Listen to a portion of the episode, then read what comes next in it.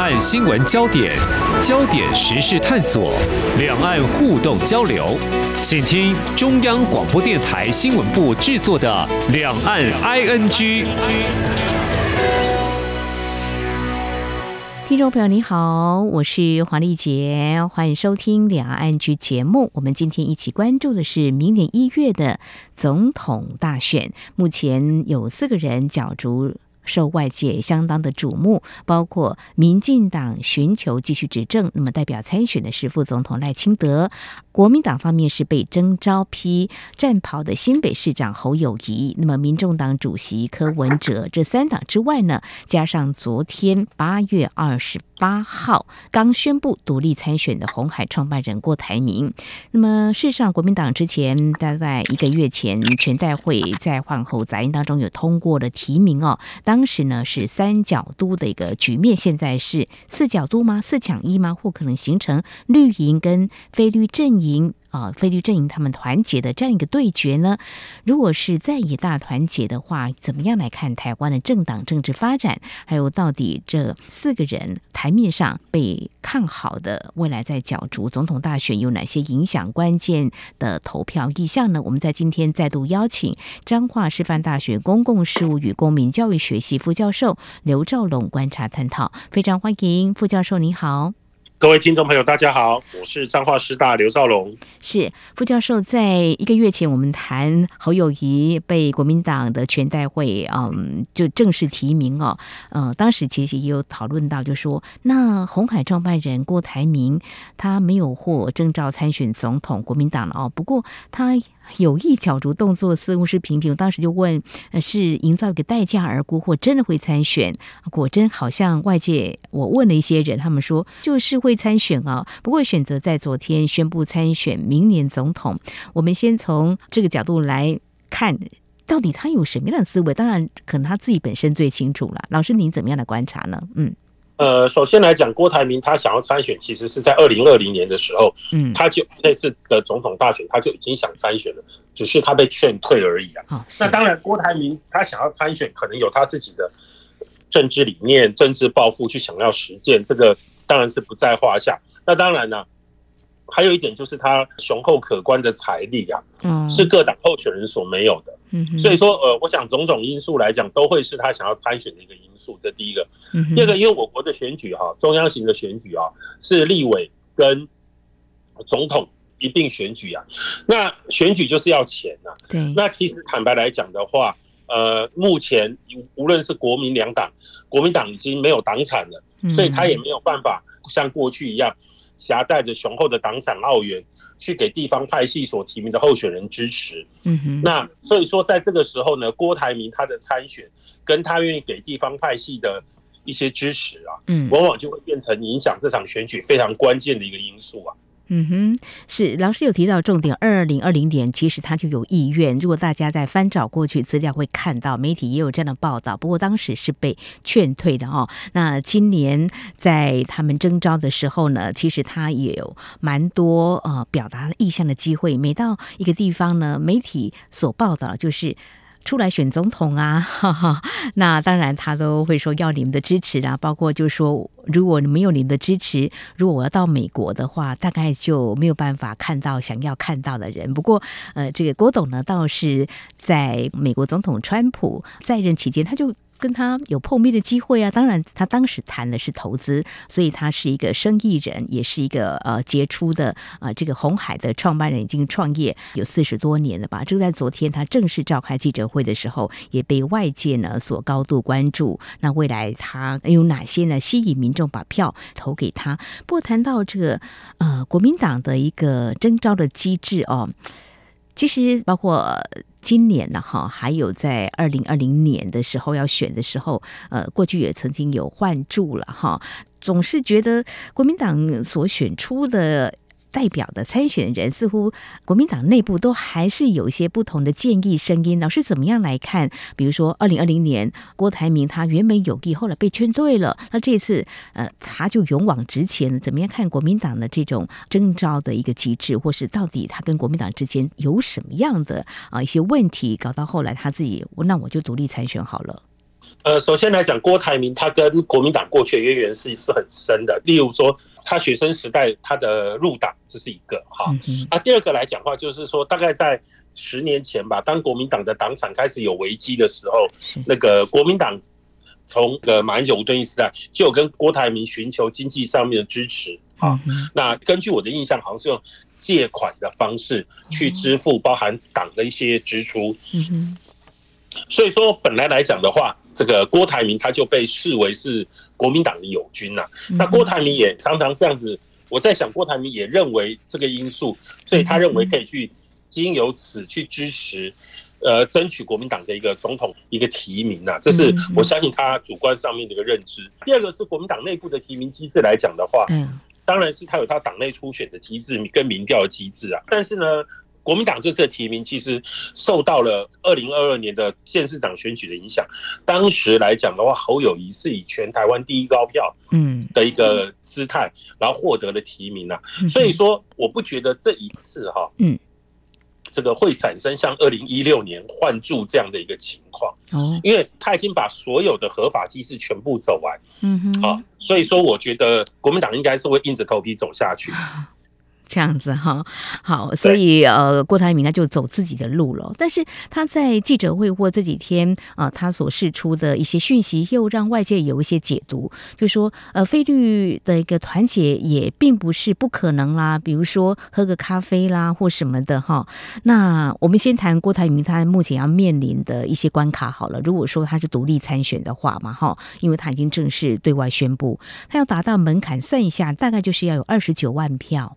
哦，那有一段时间他可以呃去达标了哈。目前看来，要达到这个门槛，有没有什么困难？坦白讲，我觉得对郭台铭来讲并不困难。为什么？因为现在站在他背后的很多是县市议会的议长。嗯，好。那在一个地方派系来讲，议长是地方派系的龙头。是。好，那所以说，如果只要他们愿意协助动员，嗯、我想联署达标不是问题。不是问题，这等于显露出了国民党内部本来对于透过他们的提名机制，呃，就是侯友谊新北市长嘛。但是有一些地方的民代啦或议长，他们并不认为是这样，所以他们就是比较支持郭栋嘛。哦，那这样的话，等于是掀开了国民党本来就是内部的团结是有它的一个困难度，本来就有一些问题。所以当郭台铭宣布参选，国民党主席朱立伦就说，民进党会到处。都在放鞭炮，这个听起来其实国民党可能心里头会有百般的滋味吧。意思就是说，他一定能够顺利达到这个门槛，应该也是郭董会有胜算才会说我独立来参选嘛，哈。是。那好，郭台铭顺利跨过参选门槛，那其实台湾过去也有。总统独立参选人也有啊，当然也有拿到一定的票数。不过他以政治素人之姿，但是他却是啊红海创办人，呃，这经营都快啊半个世纪了。他投入选战的机会跟挑战，老师你会从哪些角度来看这样一个政治素人呢？呃，首先来讲的话是说，第一个谈过去哈有独立参选，但是没有素人参政，嗯，很少了哈。那第一个成功的例子应该算是。柯文哲是台北市长，啊，他是个很典型的政治素人哈。然后呢，只是因为他在网络上面非常有声量，然后他后来参选台北市长成功，好，这是一个例子。然后后来他也组织了政党。那郭台铭他能不能循这个模式哈？我们可以观察，第一个，郭台铭他本身并不像柯文哲是有一个有网络魅力的人。嗯哼，郭台铭他的选票的吸引的群众有很大一部分其实是浅蓝的中间选民。嗯哼。那这也就是国民党他内部会感到很大危机的地方。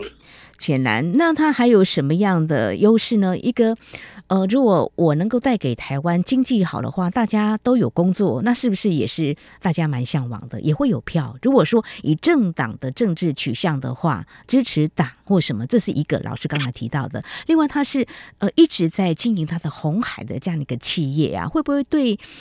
一些人、呃，很务实来看，我要高薪啊，我要有很好的经济的发展，会不会也是他的一个优势呢？嗯，这当然会是啊，这当然会是，嗯、但是呢，呃，会有多少这个值得观察。这也就是为什么说他的一个民调始终大概只有百分之十二左右而已。那这十百分之十二左右的一个选票，来讲，其实是很复杂的。嗯哼，有一部分是派系的票，有一部分是中间浅蓝的票。嗯，还有一些是国民党投不下去侯友谊，也不愿意去投柯文哲的票。嗯，好。听起来就是他还是属于，因为他本身学生时代就已经是加入国民党，所以他的票绝对就是蓝军，不会有绿营的票，绝对不会有的。呃，也有一点点啊，但是呢，他的比例相对就是非常低了，大概不到三个百分点。我们就第第四民调来看的话，那他最有把握的票再去吸的话，会是哪些呢？如果以他现在以目前我们做民调来讲的话，哈、嗯，如果是呃三个人候选人的话，嗯，好，那那个柯文哲他大概会有到三乘二左右到三乘三左右的一个支持度。可是如果用四个人下去测的话，柯文哲大概会掉到剩下两乘二到两乘三。最近一次我们做是在两乘二到两乘一左右，哦，百分之二十二到二十一。他的票被谁吸走了？被郭台铭吸走了，所以柯文哲影响最大。哦，老师好像也有提到，就是说他们两个的票是有些重叠的。然后侯友谊大概影响有限，但影响百分之二左右吧。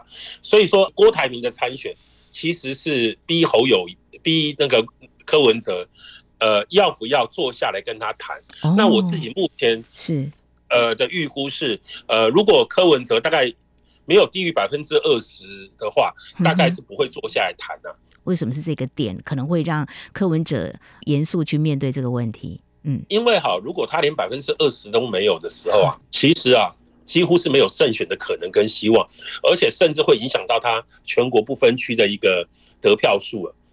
是他有考虑到，就是在立委的选举的这个部分，民众党呢，在台湾的政党的发展上占有一席之地，那这个是政治资源也要有，这是一个很现实的问题。我们大家可以回顾过去的一些经验例子啊，像呃宋楚瑜过去好像也会扮演这样的类似的角色的，是的，亲民党嘛，哈。而且这一次的选举啊，我们可以看得出来，民众啊，嗯。因为疫情的关系，对，对于民进党执政是有些不满的。可是呢，总统大选呢，可能没有太多的影响，但在立委的席次上面呢，相信一定会有一些变动跟影响。而且我们各方做民调也预期啦，民进党所获得席次不会再像这一次有六十七席这么高，大概应该是五字开头啦，五十多席，多到哪少到哪我们不知道。所以说对民众来讲，这就是一个很好机会啊。用香港的话讲，就是趁你病罗你命啊。哦，他一定会去努力去争取这席次。所以对于柯文哲来讲，他有两盘棋要下，除了一盘是总统大选棋以外，还有一盘是立委的棋。所以说这两个因素都会是他考量要不要跟人家合作的一个关键因素。是，虽然我们在节目当中谈的主轴都是总统大选，事实上呢，听众朋友，我们台湾的呃总统的选举跟立委是在啊、呃、同一天举行的。那我们常常会说母鸡带小鸡，呃，我们在节目当中曾经谈过，就是侯友谊被征召，就是母鸡带小鸡的效应嘛，哈。那民进党也是一样，民众党也是如此，就是说希望能够拉抬自己在党的一个资源啊。民进党希望能够继续执政，民众党虽然是一个新的一个政党。但是他也希望能够拓展他的版图。至于在国民党方面呢，嗯，也希望能够从在野党喊出来，要下架民进党嘛。哈，好，这里是中央广播电台，听众朋友继续收听的节目是两岸 ING。我们在今天节目当中特别邀请张师大公共事务与公民教育学系副教授刘兆龙为我们特别解析。台湾的明年总统大选，目前有四个人呃来角逐哈，那是不是就从过去的三角都变成四角都？我们接下来就请老师来谈一下。那郭台铭哦，他在昨天的这个宣布参选记者会当中，其实他也特别强调，就是说他 参选的目的，希望能够有非绿的一个整合，那促成整合的团结。您会怎么样来看？这样是有。可能的吗？有那个空间，当然是要努力啦。否则，呃，这个讯息抛出来一段时间了，但是目前看起来，大家还是会有考量在非绿阵营方面。老师，您的观察？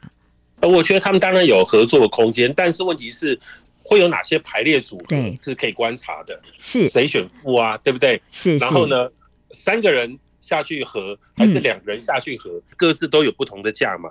OK，好，那如果我们来谈国民党内部和好了，就是 郭台铭跟侯友谊有可能我觉得各种可能性都不排除，都不排除。是那郭侯配的话，谁会当副呢？这个也是个好问题啊，因为不可能哈，你叫人家出钱的，你叫人家当老二，第一个，第二个，国民党没有当老二的传统。哇，那这样就相持不让了，那这样看起来是有点为难哦。其实从赛局理论来讲，他们的和并没有想象中那么简单。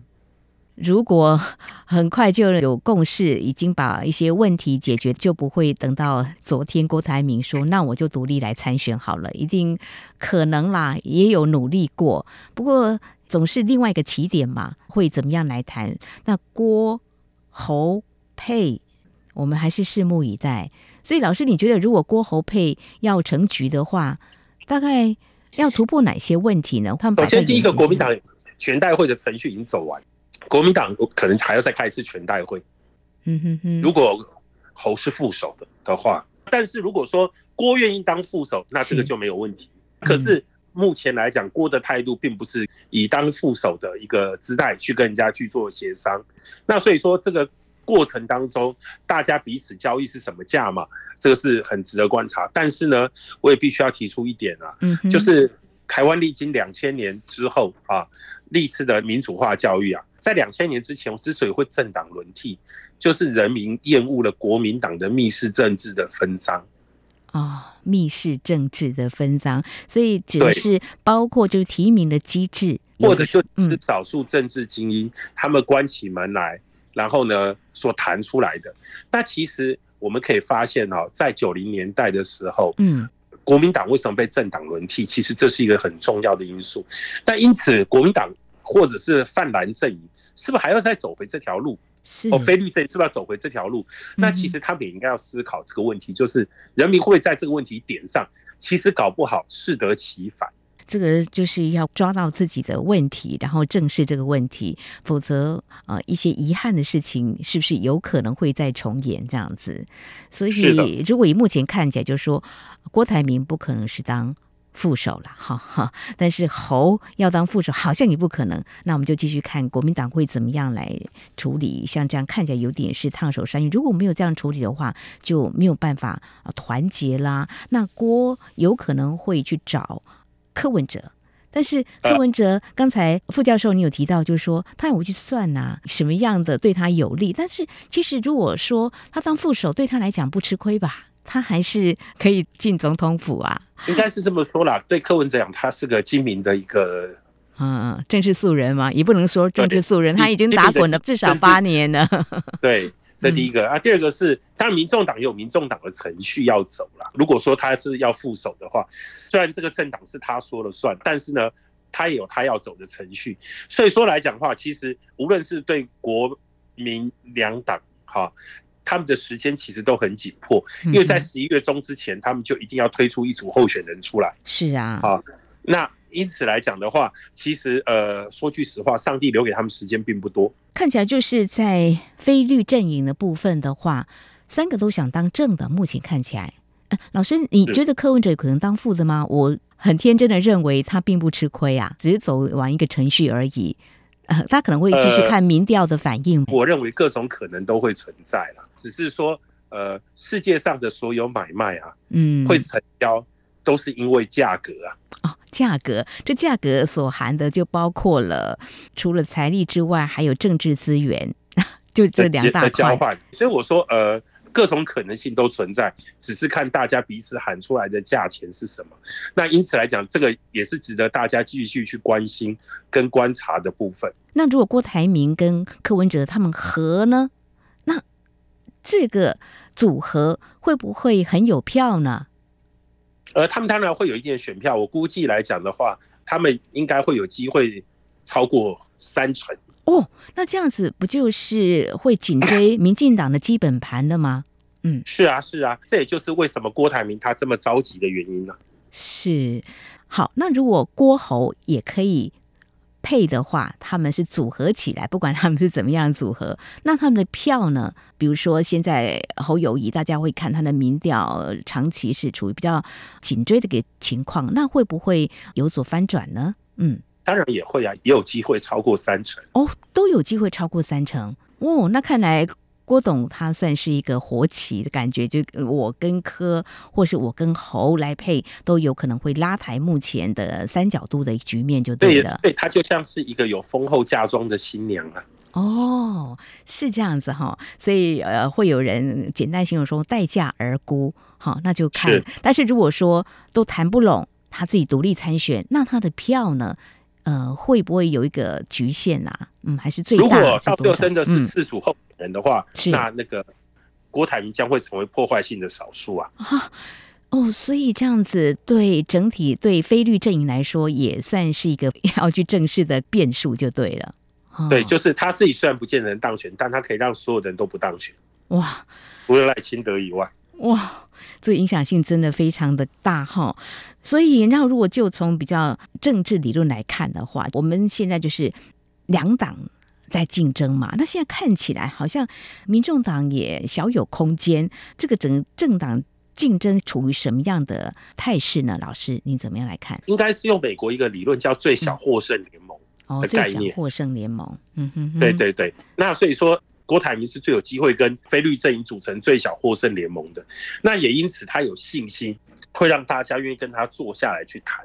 但是呢，这个最小获胜联盟的组成来讲的话，其实适用的国家哈，是在内阁制的国家比较容易，比较容易必须实现，因为这涉及到了内阁席次的分配等等，而比较少是哈，像是这种类总统大位这种。胜者全拿的一个职位是啊，所以说最小获胜联盟的这个理论能否在台湾实践，其实是有待观察的。因为，例如说以台湾的宪政体制来讲，行政院长形同呃总统的执行长，是平均任期大概一年半左右，除了苏贞昌啦，那这个位置并不是一个吸引人的交换位置。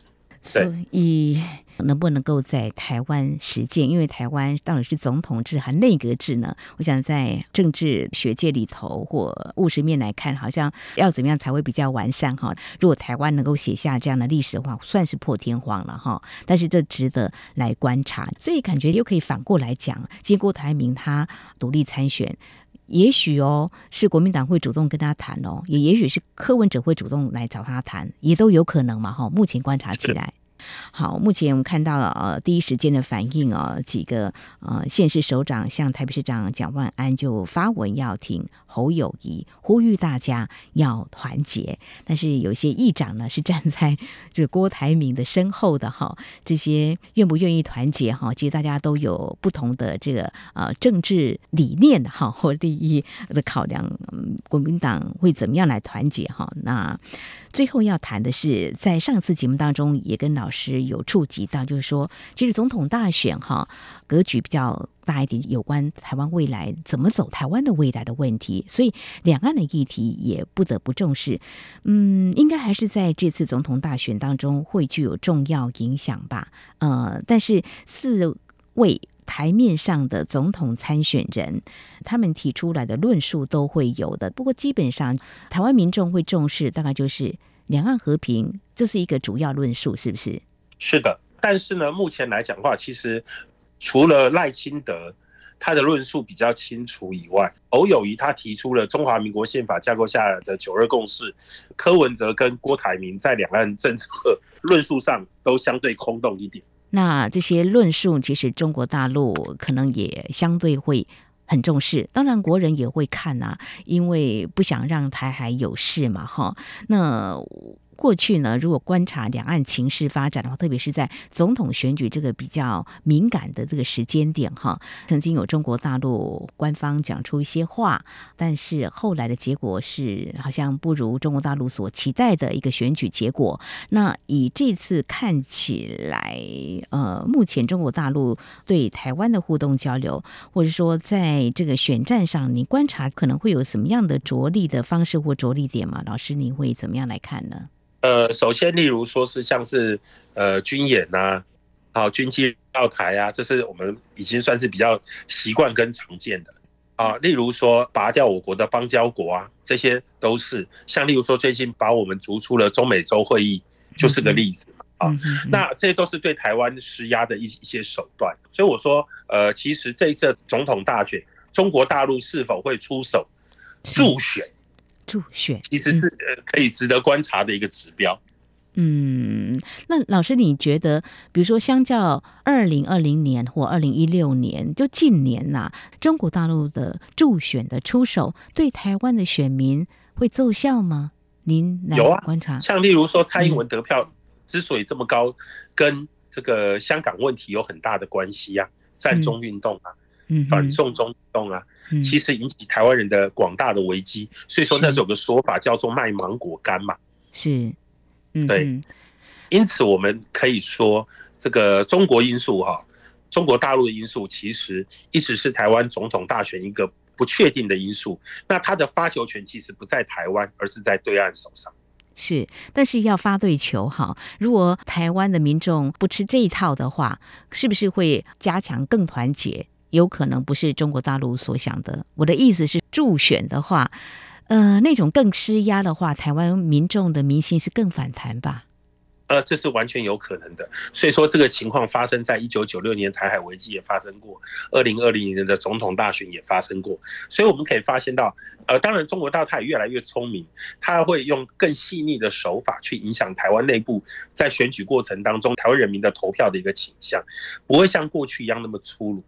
但是呢，我个人觉得说，这个因素来讲，的确是一个不可。控的一个因素，嗯哼，不同的做法有可能就是认为中国大陆比较好，是这样子吗？简单来讲会这样子，不可能会让我们厌恶他，怎么老是攻击找台呃，感觉挑起台海情势的紧张，是这样子吗？老师的意思是，是这样，嗯，所以说各种可能都有。那所以说我们觉得还有三四个月选举了，那我觉得台湾人民。历经了这么多次的总统大选的民主化教育啊，也都非常的理性、客观、聪明去看待这所有的一个变化。我也相信台湾人民的智慧，应该会选出一个非常理想的总统，带领台湾走向我们的政治未来。嗯哼，因为只有住在台湾这块土地的台湾民众才知道，怎么样让我们自己安居乐业，两岸没有战事。台湾的民众是相对理性，不再像。早期的时候是非常热衷的、比较激进的、疯狂，但是现在台湾的民众是相对理性，老师对台湾的民众选民是非常有信心的，是这样子。是的，即便中国大陆出手来助选的话，更细腻，但是台湾民众也有更智慧、更理性来看待我们手中的这张选票。好，我想在今天非常谢谢彰化师范大学公共事务与公民教育学系副教授刘兆龙，针对明年一月的总统大选，那目前又多出一位要角逐大位的红海创办人郭台铭，怎么样来看目前的总统大选的一个态势，未来可能的发展，那牵动的两岸关系，我想总统大选的选举结果，明年之后呢，可能又是。会一番新局，我想在这边非常谢谢刘副教授您的观察解析，谢谢老师，谢谢您，不客气。好，以上就是今天两岸 ING 节目，非常感谢听众朋友您的收听。节目尾声提醒您，收听节目除了可以透过央广官网，有更多平台，包括 Podcast 播客平台，还有在 Sound On Spotify 都可以。非常欢迎听众朋友持续锁定，也来下载我们的节目。当然，如果听众朋友对节目有任何宝贵意见的话，也都非常欢迎听众朋友随时跟我们互动交流。您可以来信，传统信件写到台湾台北市北安路五十五号，写给两岸 ING 节目收就可以了。另外，也可以寄到 ing at rti 点 org 点 tw。同时，也非常欢迎听众朋友加入两岸 ING 节目的粉丝团。你在脸书的搜寻栏位上打上“两岸 ING” 来搜寻就可以了。华丽姐祝福您，我们下次同一时间空中再会。